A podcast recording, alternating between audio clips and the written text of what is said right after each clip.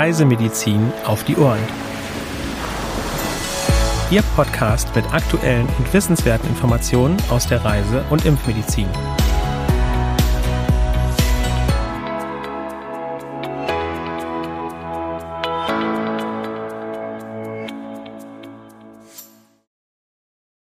Herzlich willkommen zu einer neuen Folge von unserem wöchentlichen Podcast Reisemedizin auf die Ohren. Am heutigen Mittwoch, den 9. Februar 2022, berichten mein Kollege Henrik Berbum und ich, Nora Ma, wieder über Aktuelles aus der Reisemedizin. Ja, herzlich willkommen zusammen. Wir freuen uns, Sie heute dabei zu haben und wie immer fangen wir mit den aktuellen Meldungen an. Dengue in Indonesien. Seit Anfang des Jahres wurden in der Provinz Ostjava auf der Insel Java bereits mehr als 1220 Infektionen und 21 Todesfälle gemeldet. Beachten Sie den Schutz vor den überwiegend tagaktiven Überträgermücken. Ja, ebenfalls um Dengue geht es auf La Réunion. Die Zahl der Neuinfektionen steigt hier erneut an. Seit dem 27. Dezember 2021 wurden 69 Infektionen gemeldet. Aufgrund der aktuellen Wetterbedingungen mit Hitze und Regen wird ein weiterer Anstieg der Fallzahlen erwartet. Seit Beginn des letzten Jahres wurden bereits circa 30.000 Infektionen und 23 Todesfälle registriert. 2020 wurden mehr als 16.100 Infektionen und 22 Todesfälle gemeldet. Besonders betroffen waren hier die Gebiete der West- und Südküste der Insel. Beachten Sie bitte auch hier den Schutz vor den tagaktiven Überträgermücken. Und eine weitere Meldung zu Dengue stammt aus Sri Lanka. Die grippeähnliche von Mücken übertragene Viruskrankheit kommt in Sri Lanka regelmäßig vor.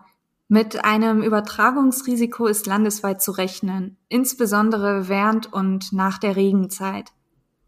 Seit Beginn des Jahres sind mehr als 8000 Menschen erkrankt.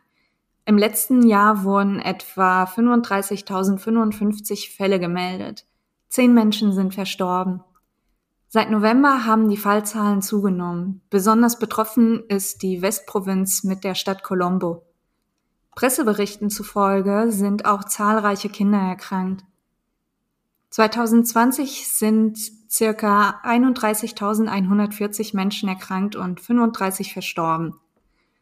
Die meisten Infektionen wurden in den Distrikten Colombo im Westen, Trincomalee im Nordosten und Jaffna im Norden registriert.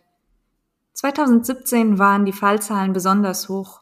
Presseberichten zufolge war es der bislang größte erfasste Ausbruch.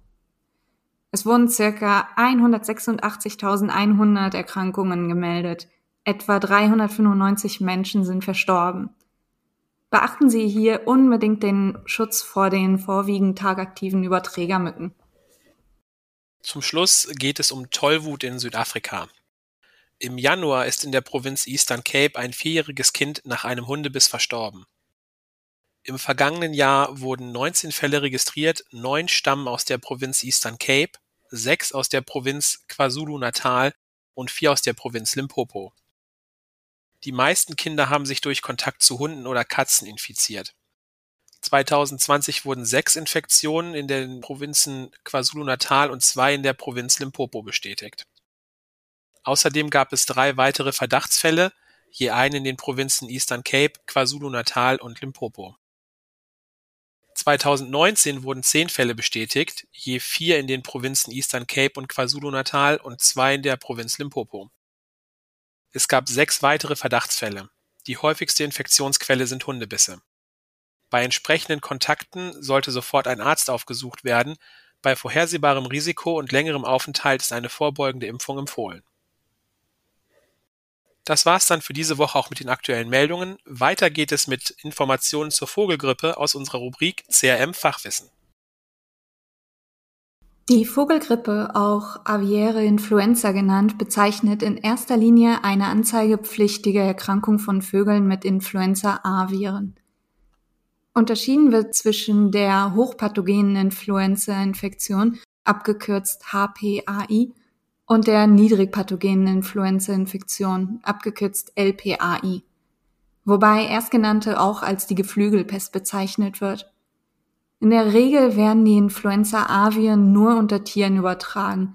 Einige Subtypen können jedoch auch den Menschen infizieren und teils schwerwiegende Folgen mit sich ziehen. Ihren Ursprung hatte die Vogelgrippe bereits Ende des 19. Jahrhunderts in Italien. Weitere größere Ausbrüche wurden in den 30er Jahren des 20. Jahrhunderts in Europa, Amerika und Asien vermerkt. Obwohl es mittlerweile Tierimpfstoffe gegen Influenza A gibt, kommt es auch heutzutage immer noch weltweit zu Ausbrüchen.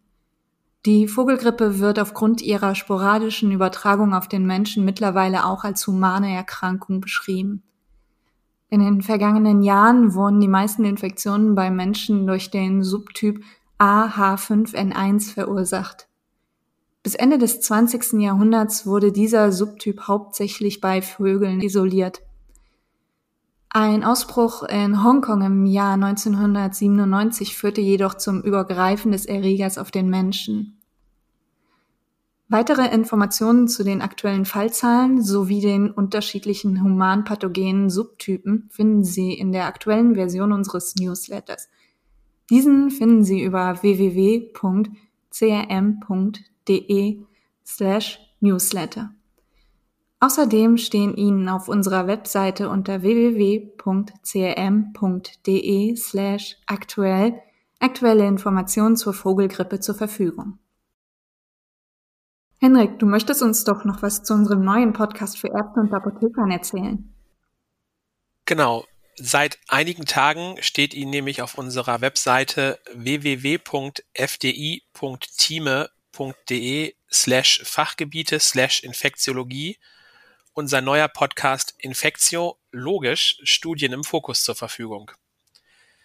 In dieser Podcast-Reihe möchten wir Ihnen ausgewählte wissenschaftliche Publikationen aus dem Bereich der Infektiologie und Infektionsprävention vorstellen und gemeinsam mit den Autoren diskutieren.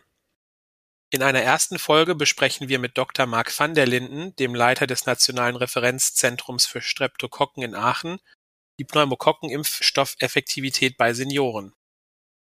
Reinhören lohnt sich auf jeden Fall. Um auf den Podcast zugreifen zu können, benötigen Sie ein DocCheck-Login.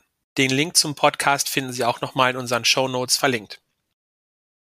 Und zum Schluss beantwortet uns Nora noch die Frage, in welchen Ländern die Lungentuberkulose eine Rolle spielt. Die hauptsächlich durch das Bakterium Mycobacterium tuberculosis ausgelöste Lungentuberkulose zählt neben Malaria und HIV zu den weltweit häufigsten Infektionskrankheiten. Erkrankungen können weltweit auftreten, sind jedoch vorwiegend in Entwicklungsländern in Gebieten mit fehlender Infrastruktur und mangelnder Hygiene- und Ernährungssituation zu verzeichnen. 2016 zählten Indien, Indonesien, China, die Philippinen, und Pakistan zu den Ländern mit der höchsten Zahl an Tuberkulose-Neuerkrankungen. Der Erreger wird hauptsächlich aerogen übertragen. Sehr selten ist eine Infektion auch über Rohmilch vom Tier auf den Menschen möglich. Bei immunkompetenten Personen manifestiert sich die Tuberkulose häufig abgeschwächt bis asymptomatisch. Typische Symptome sind Fieber, Husten oder Gewichtsverlust. Bei immungeschwächten Menschen kommt es häufig zu Lungeninfektionen. In der Regel ist die Tuberkulose gut mit Tuberkulosatika therapierbar und heilbar. In Entwicklungsländern sind Therapiemöglichkeiten jedoch knapp, weshalb Infektionen häufig tödlich enden. Damit wollen wir uns für diese Woche verabschieden. Wir würden uns freuen, Sie nächste Woche erneut bei unserem Podcast begrüßen zu dürfen. Auch ich möchte mich an dieser Stelle verabschieden und wünsche Ihnen noch eine schöne Woche. Unser Newsletter CRM Spot können Sie auch gerne als E-Mail-Infoservice beziehen. Zur Anmeldung gelangen Sie unter www.crm.de slash newsletter. Für Anregungen und oder Fragen senden Sie uns gerne eine E-Mail an info at crm.de. Dieser Podcast ist eine Produktion des CRM. Zentrum für Reisemedizin.